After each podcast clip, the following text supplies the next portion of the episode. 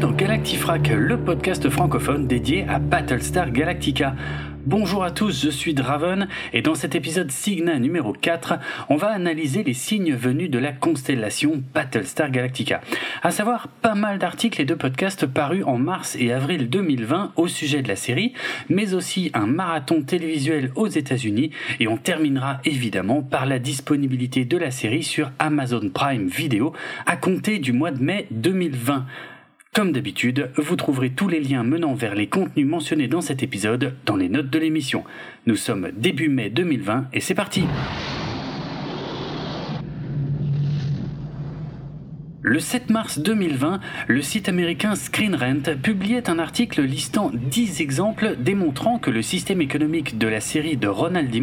N'avait aucun sens.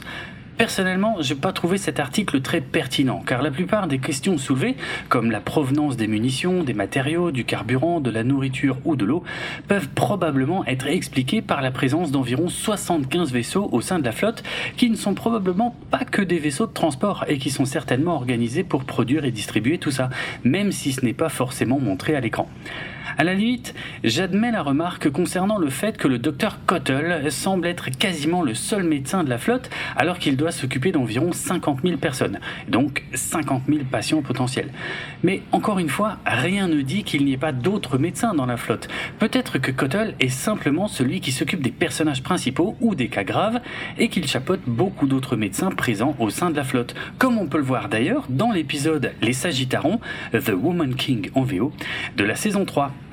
Enfin, concernant l'apparente absence de monnaie au sein de la flotte, en dehors des bars et des parties de triade que l'auteur de l'article appelle d'ailleurs poker, eh bien, rien ne dit que l'économie de la série soit encore régie par un système monétaire, en dehors des bars en tout cas. Donc, si vous voulez mon avis, c'est un article assez vain et peu réfléchi dont j'ai pas vraiment compris l'intérêt. Mais je vous laisse vous faire votre propre avis si vous le souhaitez.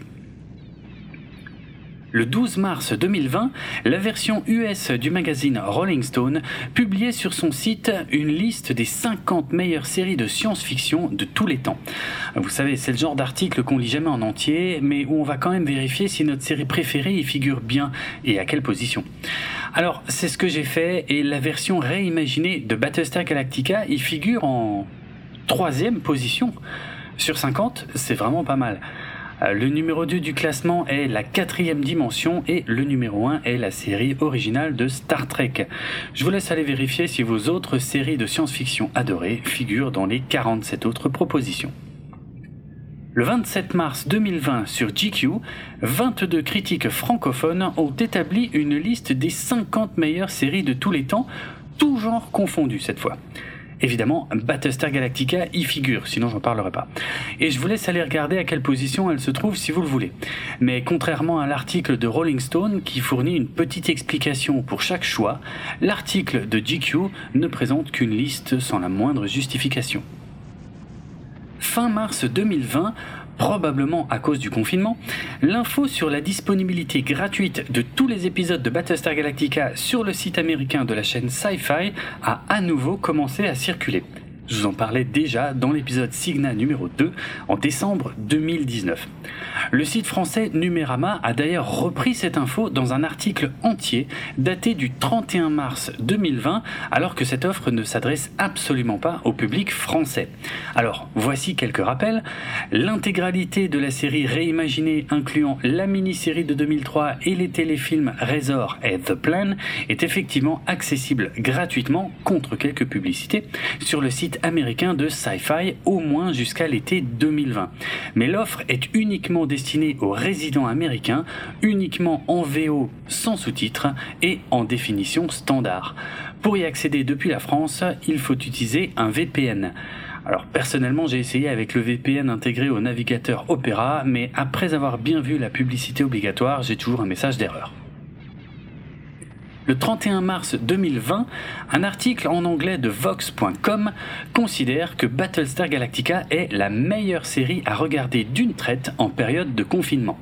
L'article s'adresse essentiellement à ceux qui n'ont jamais vu la série et il liste quelques-unes de ses qualités tout en s'appuyant sur sa disponibilité gratuite sur le site américain de la chaîne Sci-Fi.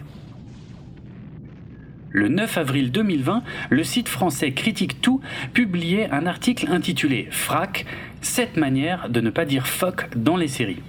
Son contenu lié à Battlestar Galactica ne vous surprendra pas si vous avez déjà écouté notre épisode Historica numéro 6 consacré au langage de la série et à la censure à la télévision américaine. Mais il peut être intéressant de découvrir comment d'autres séries ont contourné le problème. Il s'agit par contre là encore d'une simple liste avec très peu d'explications. Le 14 avril 2020, on apprenait dans un article de Variety que beaucoup de contenus originaux prévus pour le nouveau service de streaming Peacock seraient reportés à 2021 à cause de la crise du Covid-19. En effet, le service de SVOD de NBC Universal fraîchement lancé aux États-Unis, dont je vous donnais de nombreux détails début mars 2020 dans l'épisode Signa numéro 3, a pris un sérieux coup dans l'aile, notamment en ce qui concerne la retransmission des Jeux Olympiques de Tokyo puisqu'ils sont reportés à 2021. Selon Matt Strauss, le président de Peacock, la production des contenus originaux du service est désormais en pause et il ignore jusqu'à quand. Il garde tout de même l'espoir que certains contenus dont la production est déjà assez avancée puissent tout de même arriver sur Peacock d'ici la fin de l'année, comme par exemple la nouvelle adaptation du meilleur des mondes d'Aldous Huxley ou les suites des séries Punky Brewster et Sauvé par le Gong.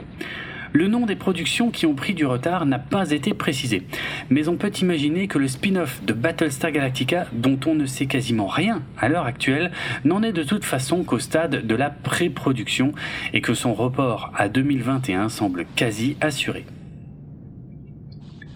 Le 15 avril 2020, le site Empire Online publiait un article intitulé The Complete History of Battlestar Galactica.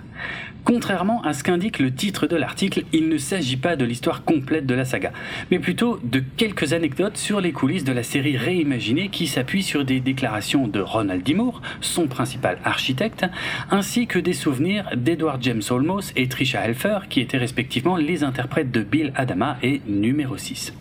On y apprend notamment les nombreuses réticences du network qui espérait une série joyeuse, là où Ronald D. Moore leur proposait des histoires sombres, car souvent ancrées dans des sujets d'actualité assez graves. Évidemment, vous retrouverez la plupart de ces anecdotes dans nos futurs épisodes Historica et Analytica.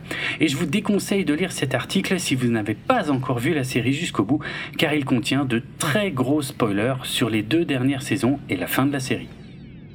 Le 20 avril 2020, le Battlestar Galacticast publiait un épisode spécial qui consistait en une lecture intégrale du script de l'épisode 1 de la saison 1, intitulé 33 par le casting de la série. Edward James Olmos, Jamie Bamber, James Callis, Trisha Helfer et Katie Sackhoff y reprennent respectivement le rôle de William Husker Adama, Lee Apollo Adama, Gaius Baltar numéro 6 et Kara Starbuck Trace. Michael Trucco, Rekha Sharma, Bodhi Olmos et Kerry Norton sont également présents, mais ils n'y reprennent pas leur rôle de Samuel Anders, Tori Foster, Hot Dog et Lane Ishey, car ce sont des personnages qui n'étaient pas présents au début de la série. À la place, ils interprètent le colonel Saul Tai, Sharon Boomer Valérie, le chef Galen Tyrol et Félix Keita, ainsi que Douala et Kali.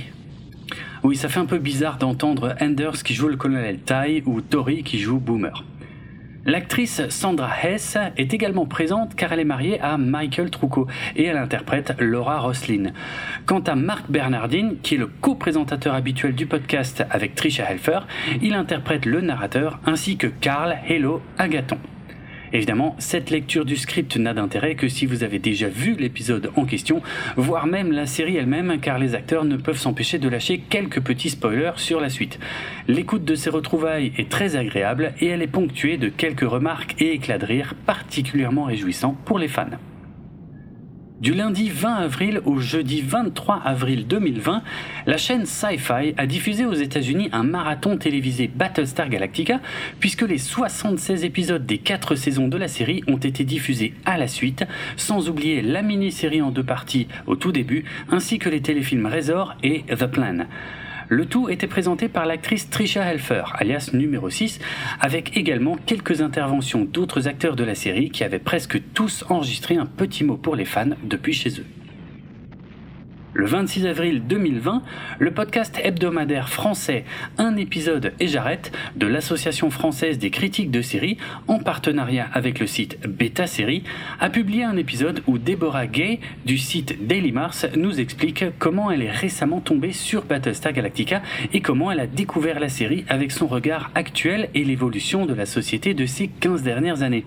Ça dure moins de 10 minutes et c'est un témoignage très intéressant que je vous recommande vivement d'écouter. On termine cet épisode Signa avec la news du moment, la disponibilité de Battlestar Galactica sur Amazon Prime Video en France et en Belgique à partir du 1er mai 2020. En décembre 2019, dans l'épisode Signa numéro 2, je me désolais de l'absence de Battlestar Galactica des services de SVOD français. Eh bien, c'est du passé, puisque l'essentiel de la série est désormais visible sur Amazon Prime Video en version française et en version originale sous-titrée français. Alors, si je dis l'essentiel de la série, c'est parce que les téléfilms Razor, The Plan et Blood and Chrome, ainsi que les webisodes The Resistance et The Face of the Enemy, ne sont pas répertoriés sur la plateforme. Mais vous pouvez rassurer vos amis qui découvrent la série. Ces compléments ne sont pas nécessaires à la compréhension globale de l'histoire, et il leur sera toujours possible de les découvrir par la suite et par eux-mêmes, afin de prolonger l'univers de la série s'ils l'ont apprécié.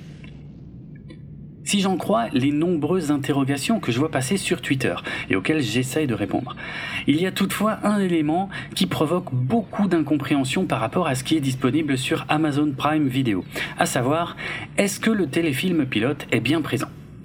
Alors, j'avais déjà parlé de ça dans l'épisode Signa numéro 2, mais je vais le refaire ici car je conçois que ce n'est pas forcément simple pour les nouveaux spectateurs.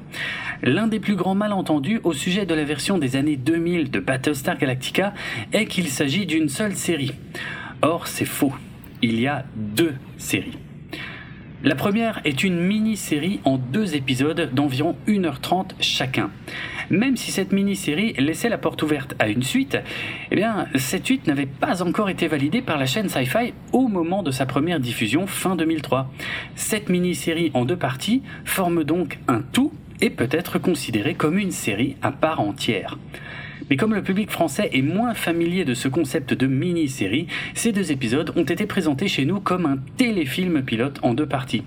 Or, les personnes qui recherchent ces notions de téléfilm ou de pilote ne les trouvent pas sur Amazon Prime Video et n'ont pas forcément conscience que c'est par l'appellation mini-série qu'il faut débuter le visionnage de Battlestar Galactica. Ce n'est pas une erreur de la part d'Amazon, c'est juste une particularité à laquelle nous sommes peut-être moins habitués que les anglophones.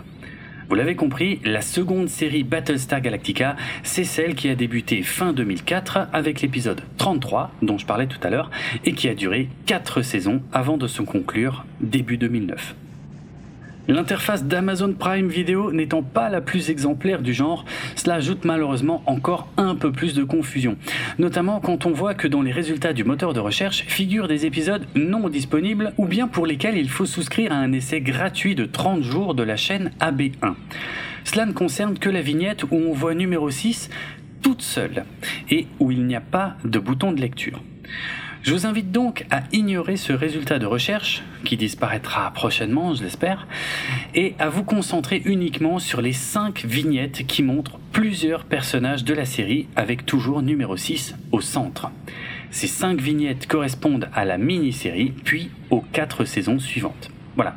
N'hésitez pas à prévenir vos connaissances de ces particularités, tout en leur indiquant qu'elles n'ont désormais plus d'excuses valables pour n'avoir jamais vu la série. De mon côté, j'ai bien noté les demandes que je reçois concernant l'ordre de visionnage de l'intégralité de la série, donc avec les téléfilms et webisodes. Ça tombe bien, je compte justement faire un épisode entièrement dédié à cette question dans le futur. Ce sera probablement un épisode qui sera publié quand on en aura terminé avec les séries de 1978 et 1980, juste avant d'attaquer la série réimaginée. Le podcast Galactifrac fait partie du label Podchose et il est disponible sur PodCloud ainsi que sur Apple Podcasts, Spotify et de nombreuses applications iOS et Android. Retrouvez les notes de l'émission sur galactifrac.lepodcast.fr et suivez-nous sur Twitter, Facebook et Instagram pour du contenu supplémentaire. Moi, c'est Draven et sur Twitter, vous pouvez me suivre sur le compte at. Profitez bien de votre visionnage ou revisionnage et à bientôt.